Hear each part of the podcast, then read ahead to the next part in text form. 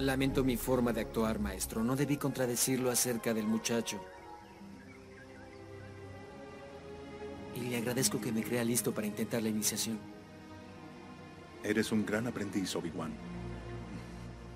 Y eres un hombre más sabio que yo.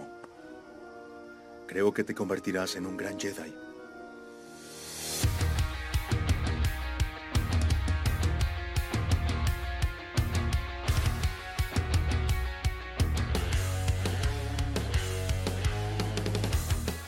Bienvenidos y bienvenidos a un nuevo capítulo de Siempre en Movimiento. Acá Coach Marce, tomándome un cafecito día miércoles 2 de agosto. Muy feliz porque se viene una nueva entrega de Siempre en Movimiento. Eh, este capítulo lo, lo, quería sacar hace mucho tiempo, para ser sinceros, del año pasado. He tenido muchas conversas con diferentes entrenadores de diferentes ámbitos. Y yo les preguntaba cuáles creen, cuál creen ustedes que son las, los puntos más importantes que debe tener un entrenador eh, para ustedes como clientes, porque de hecho este capítulo, la idea es que no solamente sea para eh, entrenadores, para los que me escuchan, que son en su gran mayoría entrenadores y kinesiólogos, profesionales del movimiento y el rendimiento, sino que también sea una posibilidad de que ustedes puedan pasárselo a sus clientes, a sus personas, tanto rehabilitación como entrenamiento, y díganles, escuchen este capítulo. Es un resumen de lo que yo he conversado con diferentes entrenadores y que son un punteo de las cosas importantes que debo tener en cuenta si es que voy a elegir un entrenador para que me acompañe en mis entrenamientos. Así que eh, si pueden compartirlo con sus pacientes, atletas, comunidades, por favor háganlo, sean bienvenidos. Eh, recordarles que antes de comenzar el, capítulo, eh, Movement Solutions hace posible gran parte de este podcast y la educación online que, prom que, promovemos con Movement Solutions está llegando eh, a muchísima gente, estamos creciendo bastante eh, y, les recomendamos los cursos online eh, que los voy a dejar a continuación en eh, nuestra descripción del capítulo. Bien. Y también eh, la transcripción completa de este capítulo. Más que una transcripción es un resumen, un resumen acotado, pero además con eh, alguna referencia, si es que la hago dentro del capítulo, está ahí. Eh, ¿Dónde está? En www.coachmarce.com. De todas maneras, está dentro de las referencias de este capítulo. Em, me preguntan siempre cómo ayudar, muy simple, de manera gratuita, para poder ayudar al, al, al podcast Siempre en Movimiento. Lo único que tienes que hacer es rankearlo colocarle de, de 0 a 5 estrellas en Spotify, darle seguir también y, por supuesto, si puedes compartirlo en redes sociales, que de antemano le doy las gracias a todos ustedes y también las gracias a los que lo han compartido. Uh, hoy día me llegó una persona que estaba haciendo cardio, escuchando mientras yo estaba haciendo el, el, podcast, y, perdón, mientras él estaba escuchando el podcast. Y mucha gente me comparte esa historia. Así que les doy muchas gracias. No he podido eh, contestar todas, son cientos y cientos de mensajes que llegan semanalmente, así que no puedo verlos todos, pero créanme que estoy ahí. Lo hago por ustedes mientras estoy haciendo lo que esté haciendo, eh, viendo tele, comiendo, eh, caminando. Muchos escuchan caminando en la micro, em, trotando, como sea. Se viene además tremendo spin-off para que estén atentos es impresionante lo que, lo que estamos haciendo, de verdad. Nunca creí que se podría hacer algo así. Está quedando filete y ya tenemos fecha de lanzamiento, solamente que no la puedo decir. Simplemente se lanza este segundo semestre. Para todos los que me están preguntando, ¿qué estás haciendo? Se viene, se viene. Bien, partamos con el capítulo. Lo primero que tienes que hacer si es que necesitas empezar a entrenar es tener claro por qué vas a entrenar y qué es lo que quieres entrenar. El caso de este capítulo eh, tiene que ver con el entrenamiento eh, de la preparación física, eh, especialmente ligada al entrenamiento de la fuerza y del acondicionamiento físico.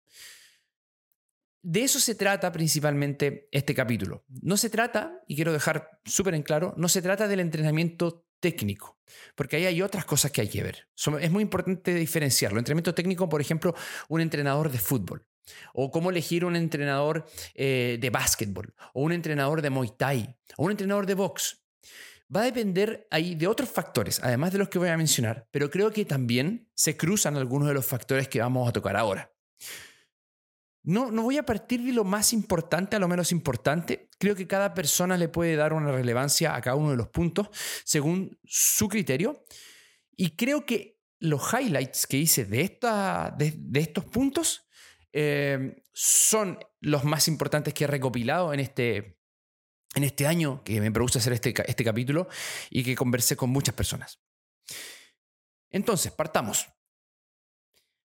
Si tienes claro por qué vas a entrenar, te va a ser más fácil acotar qué población de entrenadores vas a poder eh, trabajar. Así que encontrando el por qué, por ejemplo, puede ser por salud. Sería ideal que encuentres a una persona que sepa trabajar con índices de salud. Eh, si vas a hacerlo por preparación física para un deporte, ojalá encontrar a alguien que tenga algún tipo de especialización en, deporte o que tenga eh, experiencia en el deporte.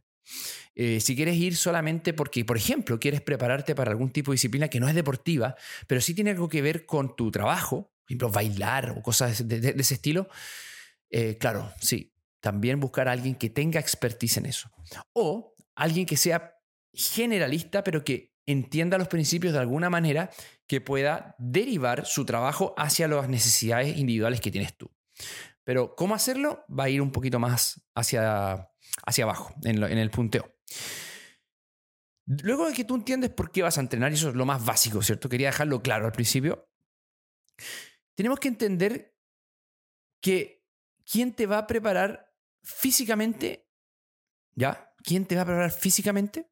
Ojalá sea alguien que esté titulado. Y esto puede ser, en muchos casos, quizás, no lo sé, pero en muchos casos puede ser algo incluso medio polémico. Como, no, no, pero es que, pucha, yo igual sé cómo... yo, yo, yo, sé entrenar el entrenamiento de la fuerza, eh, porque, porque me lo enseñó así y es tan fácil.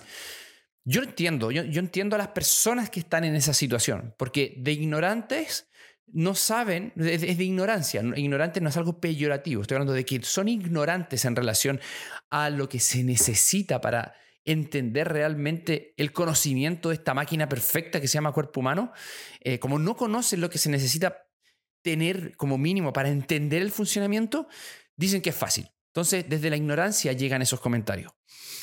Y eh, empiezan, obviamente, ese, ese instruismo laboral, en donde nosotros pudimos ver en pandemia personas, influencers, que por Zoom entrenaban por dos mil pesos, cobrando mucho, o sea, perdón, ganando muchísimo dinero, cobrando por dos mil pesos entrenando personas. Y, otra cosa importante que, quiero decir antes de, para desmarcarme de, algún, alguna quizás polémica que se pueda formar, que no creo, porque la idea es esto, hablarlo de una manera muy respetuosa, creo que todos los puntos que voy a, que voy a nombrar ahora son puntos importantes si es que realmente te vas a empezar a mover. Porque si ya te estás moviendo y encontraste que algunos de estos puntos no están por parte del entrenador que te está entrenando, pero sientes que está saludable, tiene una buena relación con ese entrenador, llevas años entrenando de esa forma, eh, estás cumpliendo tus objetivos em, y, y, estás cerca del movimiento siempre, el movimiento es parte de tu vida, dale, bacán, perfecto. Prefiero eso. Prefiero eso, que estés bien, que te sientas bien y que lo que estés haciendo ahora sea em, lo que te esté ayudando em, de, mejor manera. ¿ya? En ningún momento es esto para que se alejen del movimiento, en ningún momento. Esto es principalmente para las personas que están recién partiendo en el movimiento, que no saben cómo empezar el entrenamiento y, que obviamente eh, necesitan una pequeña guía. Y lo primero entonces, dicho esto, es que ojalá esté titulado. ¿Por qué? Porque si supieran la cantidad de información que hay sobre el entrenamiento y la cantidad de información que hay sobre esta máquina perfecta llamada ser humano es abrumadora. Años tras años se van actualizando y actualizando toda la información. Y hay que tener criterio, hay que saber leer, hay que saber estudiar, hay que estar estudiando día a día, disciplinadamente. Hay que ser letrado, no analfabeto en la ciencia. Y además hay que practicar para poder tener esa ciencia aterrizada hacia la práctica. Entonces eso, eso te lo da y, en los principales entrenadores, los más grandes entrenadores que he encontrado yo eh, a lo largo de mi carrera son entrenadores que están titulados. No así los que no están titulados. Em, hay muy pocas excepciones y yo no voy a hablar de las excepciones, voy a hablar de la generalidad. Entonces, la generalidad, ojalá esté titulado. Y otra cosa importante eh, es que ojalá, mientras más tiempo involucre el sacar la carrera que sacó la persona, mejor. ¿Ya? Que tenga, una, que, tenga la persona algún grado eh, que esté involucrada en la ciencia del entrenamiento físico. Y desde mi experiencia, mientras más tiempo haya estudiado, mejor. Hay carreras, incluso, creo que la otra vez me contaron, hay una carrera de un año. Bueno, en un año no, no, no alcanzas, en dos años la mayoría de las personas que han estudiado diferentes carreras que duran dos años, que son técnicas, ellos mismos me han comentado y lo, he conversado muchas veces, me dicen, yo no... Entendí, me sirvió para guiarme, pero finalmente soy lo que soy por todo lo que he estudiado después. Pero por lo menos tiene un título, así que no hay ningún problema. Y claro, necesitas muchos años, que pasen años eh, para esta maduración, ¿cierto?, del conocimiento. Y es fundamental que, la experiencia se dé a través del tiempo que estás desarrollando esta práctica eh, del conocimiento. Así que eh, por ahí es un buen punto, que la persona sea titulada y que sea, además de profesional, de, en términos de la carrera, que actúe profesionalmente. Y eso es lo que vamos a empezar a hablar ahora.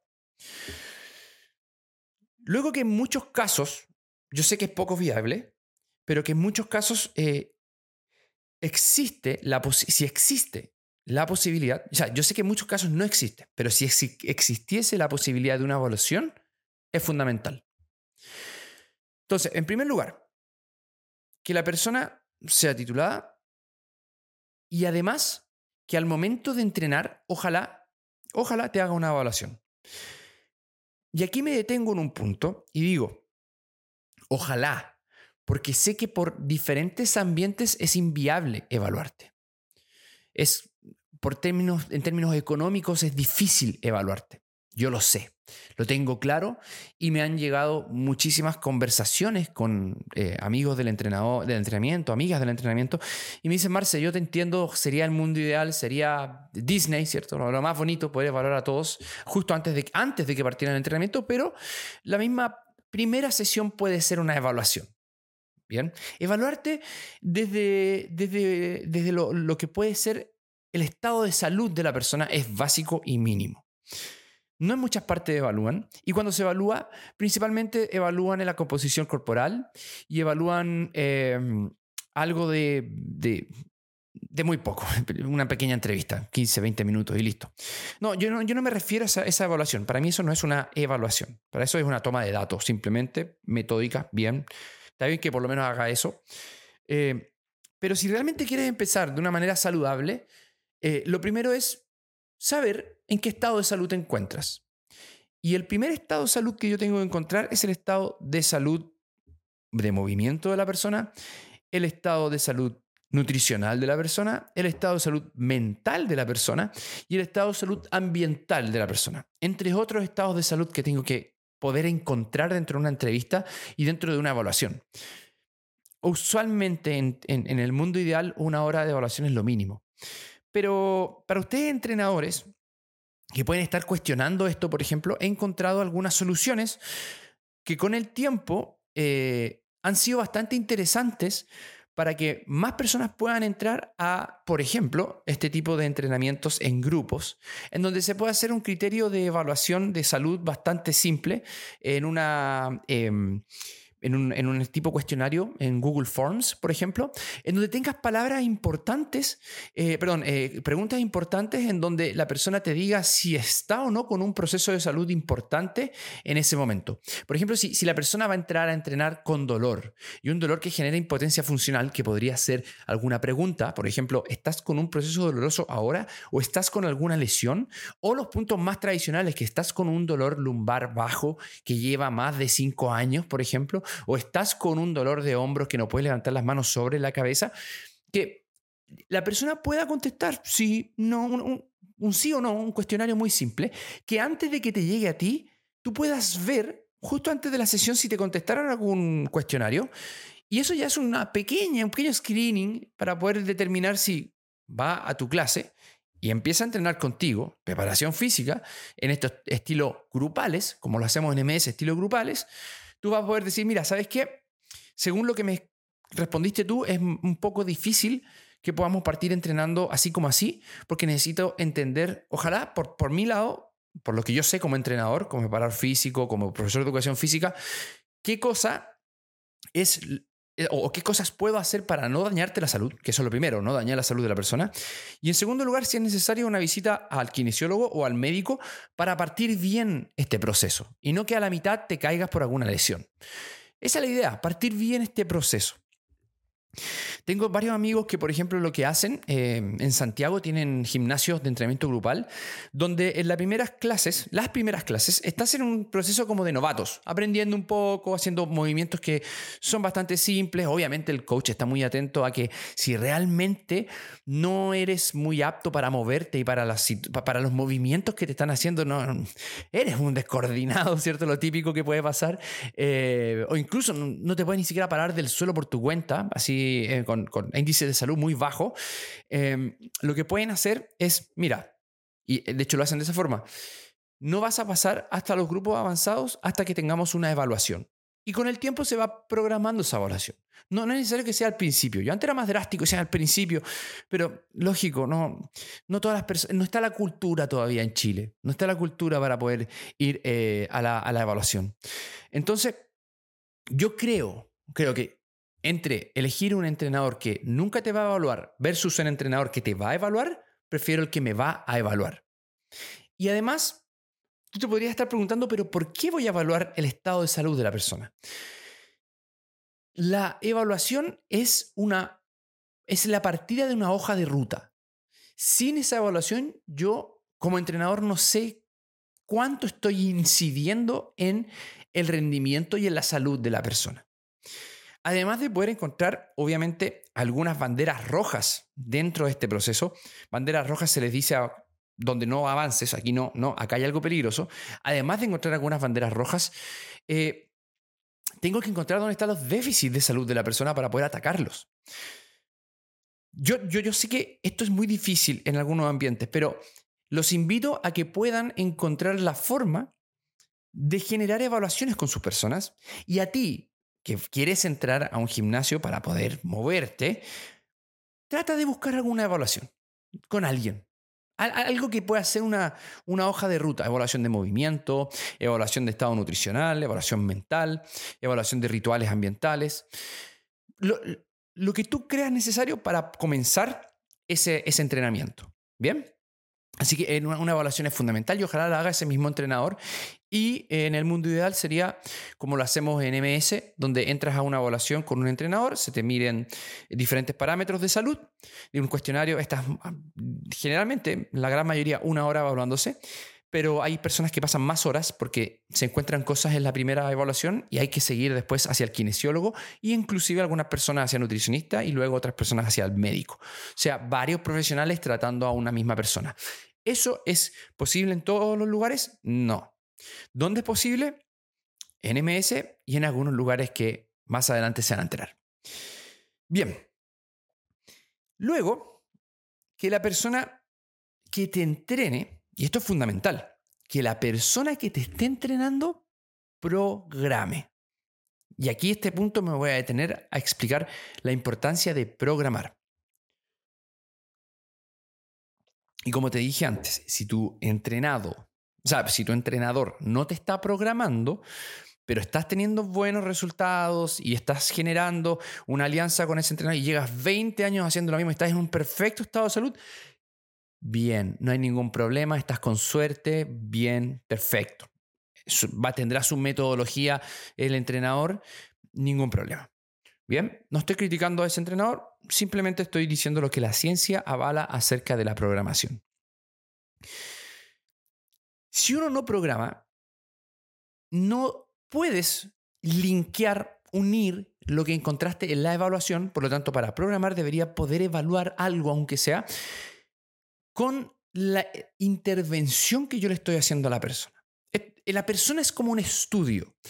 Entonces, cuando yo pretendo entrenar a la persona para mejorar su salud, yo tengo una hipótesis en relación al estado de salud de la persona. Para poder confirmar esa hipótesis, tengo que intervenir ese sistema humano y luego tengo que reevaluar. Así que las reevaluaciones son fundamentales. No es solamente evaluarte, sino que además ojalá reevaluarte para ver si la intervención que estoy haciendo yo causó algún cambio en el estado de salud de la persona. Eso es fundamental. Y además la programación es una forma de generar pequeñas recetas en base al razonamiento que tuve yo desde los datos obtenidos de la evaluación hacia el entrenamiento que le voy a hacer la persona, a la persona. Y esta programación tiene que ser necesariamente, ojalá, escrita y monitoreada. O sea, tiene que haber un registro de lo que esté generando en la evaluación. Eso es fundamental. Si no hay un, registro, entonces no solamente no estoy programando, sino que no sé lo que hice. Y si no hay una programación proactiva hacia adelante de lo que estoy haciendo, no sé hacia dónde voy. Como dice un gran mentor mío, Tristan Rice de Exos, el encargado de la parte educacional de Exos. Si no sé de dónde vengo, una evaluación, no sé dónde estoy. Y si no, ni si no sé dónde estoy, producto que no tengo una evaluación, no voy a tender hacia dónde voy y cómo voy a llegar a ese objetivo. Dónde vengo, dónde estoy y hacia dónde voy. Por eso, evaluar y programar es fundamental. Y yo conozco muchos profesores, entrenadores que no evalúan, pero sí programan. Eso yo creo que es mejor que no evaluar y no programar. De hecho, la misma programación es una evaluación. Te doy este estímulo, esto programé y generó este resultado. Programé esto, generó este resultado. Entonces, si, te empiezan a programar, aunque no te hayan evaluado, ya es muy bueno. De verdad, es muy bueno. Y mejor aún, y acá lo tengo anotado como, para que no se me olvide, si el entrenador te muestra la programación y te explica el proceso, eso es fundamental. Busca eso. Busca un entrenador que te programe y busca un entrenador que te explique el proceso y cómo van a llegar de este punto A a este punto B. ¿Qué es lo que va a pasar en ese proceso? Eso además genera mejor confianza. Ya entiendo el proceso por el cual estoy pasando. Y si entiendo el proceso por el cual estoy pasando, disminuye la ansiedad y también aumenta la retención de la persona para con este programa. Entonces la programación es fundamental, eh, el registrar es fundamental y eso genera una, una confianza diametralmente distinta desde mi quehacer profesional desde mi experiencia, muy distinta, cuando le muestra, mira, esta es tu programación, estos son tus mesociclos, este es tu macrociclo y este es tu microciclo. Entonces, mira, hoy día aquí está este microciclo. Estamos en trabajo de fundamentos. 12 semanas más empezamos el mesociclo, vamos a entrar en hipertrofia a fondo. Vamos a estar dos meses en hipertrofia y luego vamos a ir a un mes de fuerza máxima con potencia. Y ese mes vamos a tener que estar muy, muy, muy preparados. Por eso todo lo que hagamos este mes tiene repercusión en tres meses más. Programa tus vacaciones, programa tu, tu, tu, clase en la universidad. O sea, esto no es solamente llegar y pasarlo bien, esto es preocuparse. Tuve una conversación con, con una persona eh, muy cercana, la cual está entrenando en un gimnasio eh, bastante, y aquí viene otro punto, en un gimnasio bastante popular, eh, popular que mucha gente va y, todo el tema. Están haciendo una pega muy bonita en términos de la cantidad de personas que están llegando, muy bonito. Eh, pero vi unas fotos de esta persona que muy cercana, cómo estaba entrenando y, y era creo que cuarta o quinta foto que veía en una historia, suben la historia de las personas entrenando, eso que hacemos nosotros también. Y, cómo estaba realizando una sentadilla fue... ah, bueno, a propósito, esta persona yo la entrené por mucho tiempo. Y estaba haciendo un back squat. Sinceramente, yo no entendía si estaba haciendo un back squat o era un good morning em, con unas rodillas un poco flectadas. era, era, era, como, era como una sentadilla con la barra por posterior pero que parecía un peso muerto y sumo. Y yo me preguntaba, a ver, pero esta persona no tiene la sentadilla de esa manera. No es, e, ella, yo, yo no le enseñé esa técnica de sentadilla. Entonces, le pregunté, le dije, oye, ¿sabes qué? Estoy un poco preocupado porque estoy viendo que te suben en las historias y que no estás generando la sentadilla como yo te la enseñé y tampoco es la sentadilla natural que tienes tú. Y me comentaste la semana pasada que estás con una molestia en la zona lumbar bastante aguda y además estás, por lo que hemos conversado, estás disminuyendo los, pesos que tenías antes, estás disminuyendo tu fuerza máxima, estás un poco inestable en ciertos movimientos. Te aconsejo, le dije, que le preguntes a tus coach cómo estás haciendo las técnicas. Yo pequé de iluso. Cómo estás haciendo las técnicas y que te puedan corregir. Que te corrijan un poco y que te eduquen en las técnicas de levantamiento. A propósito, esta técnica de levantamiento era un supuesto, una supuesta, un supuesto squat. Perdón. Un, un, supuesto squat. Un back squat que parecía como un peso muerto. Era como que todo el tronco estaba inclinado y ese paralelismo mínimo o casi paralelismo entre las tibias y el fémur no existía. Las tibias estaban verticales y el tronco estaba horizontal, como que lo estaba aplastando la barra. No era con solamente la barra. Tenía cerca de 55 kilos. Una persona eh, sexo mujer. Y además, eh, con una fuerza relativa, sí, es fuerte, no es muy fuerte, pero sí es fuerte. 55 kilos es alto para ella. Así que yo empecé a, decirle que, lo, mejor, más que yo corregirle la sentadilla, lo más profesional es que le pregunte al coach y que le corrija al coach cómo lo está haciendo.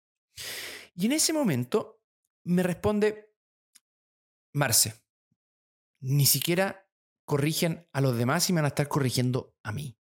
Aquí no corrigen a nadie. Y dije, no, o sea, ¿cómo, cómo, no los van a corregir? O, cómo no los van a educar? Y ahí me responde, sí, lo que pasa es que hay un tipo que los corrige al principio, pero después ya no. y, te mueren las atrocidades que veo acá de movimientos que hacen, cómo los hacen. Y aquí es una chacota. Yo entiendo eso porque por lo menos se está moviendo la persona. Pero llega un punto en donde empieza a utilizar estas herramientas, que son las pesas, ¿cierto? Que hay que mantenerles el respeto debido, ¿cierto? Nadie se va a preocupar, obviamente, de generar em, el movimiento de una manera técnica pulcra, así, increíble. O sea, no estamos hablando de eso. No estamos hablando de que generemos atletas que se muevan de una manera técnica como si fuesen atletas olímpicos. No, no. De hecho, moverse tan increíble, la ciencia te demuestra que igual te puedes lesionar. ¿Ya? Pero ciertos parámetros básicos. Que si es, si es un back squat, que luzca como un back squat. Y si no puede hacer un back squat, que busque otro movimiento. La cosa es que, y al punto que quiero llegar, es que este tipo de, de situaciones es muy tradicional, es muy normal, está normalizado, lo cual creo que no es correcto. Y creo que los entrenadores tienen una gran oportunidad ahí de poder generar cambios educacionales en las personas de manera creativa para que puedan salir de el dilema que es sostener el negocio, porque es un negocio importante, sostener el negocio por medio de tener mucha gente al mismo tiempo entrenando versus mantenerlos con calidad entrenando. Y se puede lograr. Hay personas que, que lo han hecho, se puede lograr un mínimo de calidad. Pero ya el comentario de esta persona muy cercana a mí no es el único comentario de la persona, sino que, o de este gimnasio, sino que es de muchos otros clientes que incluso han dejado de ir porque ya no, no los retroalimentan. Y las personas buscan eso también, la retroalimentación. Es más, cuando estudias coaching, te das cuenta que hay un gran problema en cómo la persona tasa al entrenador. Mientras más lo corriges, siente en general, estoy generalizando, siente que el entrenador es mejor. Cuando sabemos desde el aprendizaje que no hay que solucionar el problema siempre a la persona. La persona tiene que también aprender a resolver. Eso está claro. Pero hay que tener un balance y no corregir nunca Eso, eh, si no te están enseñando las técnicas, sal de ahí o no entres ahí. Así que eso es fundamental. ¿Cómo te puedes enterar si corrigen o no corrigen? Pregúnteles a personas que están entrenando ahí. Pasa mucho en, atletas que le preguntan a un amigo o amiga, oye, ¿Estás yendo a entrenar a este gimnasio? Sí, ven, es bacán, los vaya a pasar la raja. Ya, pero no, no, me interesa cómo lo voy a pasar. Además de eso, ¿te corrigen? Pregúntales honestamente. Porque muchas veces te dicen, sí, aquí te corrigen, se preocupan de la técnica, pero lo que quiere tu amigo es que vayas a entrenar con él. Y dile, pero honestamente, ¿de verdad te corrigen? Y no le preguntes solamente a gente cercana. Pregúntale a gente que, que está yendo a ese gimnasio y pregunta, oye, pero corrigen bien, te enseñan los ejercicios, te evalúan. Eso es fundamental. ¿Bien? Luego, que la persona que te va a entrenar actúe de manera profesional. Y esta parte la voy a pasar bastante rápido, porque creo que es de sentido común. La persona tiene que llegar a la hora. La persona tiene que tener un horario, un horario establecido, lo tiene que respetar y no confundir una flexibilidad con una aleatoriedad. O sea, tienes que tener un horario flexible para que tú te acomodes, pero no te puede estar cambiando todo el tiempo porque tiene una desorganización y la está camuflando como flexibilidad. Eso mm, trata de, de, preguntarle cómo son sus horarios y además, cuando ya estás entrenando con él o lo puedas ver entrenar, este entrenador o entrenadora, mira sus actitudes, como por ejemplo una actitud de la que tienes que arrancar es que está pegado al celular mientras la otra persona está entrenando y cansándose. No. No. No puedes estar mirando el celular. Si va a mirar el celular, tiene que ser para la programación, para contestar algo urgente, pero tiene que estar ahí contigo. Esa actitud de estar mirando el celular, apoyado en la pared, mirando para el lado, esa es una, e, es una actitud amateur, ¿vale? De esta manera, entonces, tú vas a poder ver el profesionalismo de la persona que te está entrenando. Además, ojalá esta persona no te toque demasiado. Y esto es fundamental. Que no te toque demasiado. Aquí voy con esto. No siempre, no siempre, aunque algunas veces es el mejor, el feedback, la retroalimentación o la instrucción tiene que darse tocándote. No siempre, hombres y mujeres, no siempre. Por lo tanto, ¿el feedback táctil es una herramienta? Sí. ¿Es la que siempre se debe ocupar? No tener mucho cuidado con eso, em, que no tenga ningún, ningún comportamiento indebido de ese tipo, que cuando entrenen no te, no te pida, eh, a no ser que sea consensuado, a no ser que sea consensuado, que no te pida, em, no sé, ver partes de tu cuerpo, eh, encerrarse en un box, no, esas cosas no, ¿vale? Eso, eso, es fundamental y eso lo puedes hablar con diferentes personas cuando eh, tengas esta, esta, cuando averigues sobre este entrenador o entrenadora. ¿Vale? Luego, y el último punto, arranca de entrenadores, y esto lo digo con mucho respeto, que no trabajen en equipo al punto en que traspase las zonas de intrusismo laboral. O sea que un entrenador que, y lo he visto mucho, entrenadores sin título, Em, entrenador, preparador físico sin título, o sea, no es preparador físico, es una persona que, que hace preparación física dando pautas de nutrición y a todas las personas dándole la misma nutrición, sin ser nutricionista. Eso tiene un nombre formal, intrusismo laboral. Yo no estoy de acuerdo. Y aquí voy a hacer, no, no es ser duro, ustedes catalóganlo como quieran, son mis consejos. No estoy para nada de acuerdo con eso. De la misma manera en que no estoy de acuerdo en que si tienes un dolor, te guinzaste, te fracturaste, te, eh, estás con un proceso doloroso muy, muy agudo, venga un entrenador y te rehabilite. Simplemente porque no saben. Yo a, a las personas les explico de la siguiente manera. En la universidad te enseñan a rehabilitar. Y después de la universidad tienes una licencia para poder rehabilitar tienes la oportunidad de ganar expertise en relación a eso con una licencia. Pasaste años estudiando eso y tuviste literalmente en algún punto de tu vida, cercano a los dos o tres años de egresado, mil personas por lo menos rehabilitadas. Eso es más o menos lo que hace un kinesiólogo general, ¿cierto? Mil personas rehabilitadas. ¿Cuántas crees tú que tienes entrenador o preparador físico, profesor de educación física que se la está dando de rehabilitador? ¿De ¿Cuántas personas realmente ha rehabilitado? A lo mejor le funcionó con una y empieza a replicar lo mismo que hizo. No tiene esos conocimientos. Por eso necesitamos trabajar en equipo. El entrenador tiene que trabajar con el kinesiólogo, de la mano. Y el entrenador tiene que trabajar con un nutricionista. Y tiene que trabajar con un médico. Tengo amigos muy cercanos en Estados Unidos que son preparadores físicos. En Estados Unidos trabajan por su cuenta arrendando un gimnasio.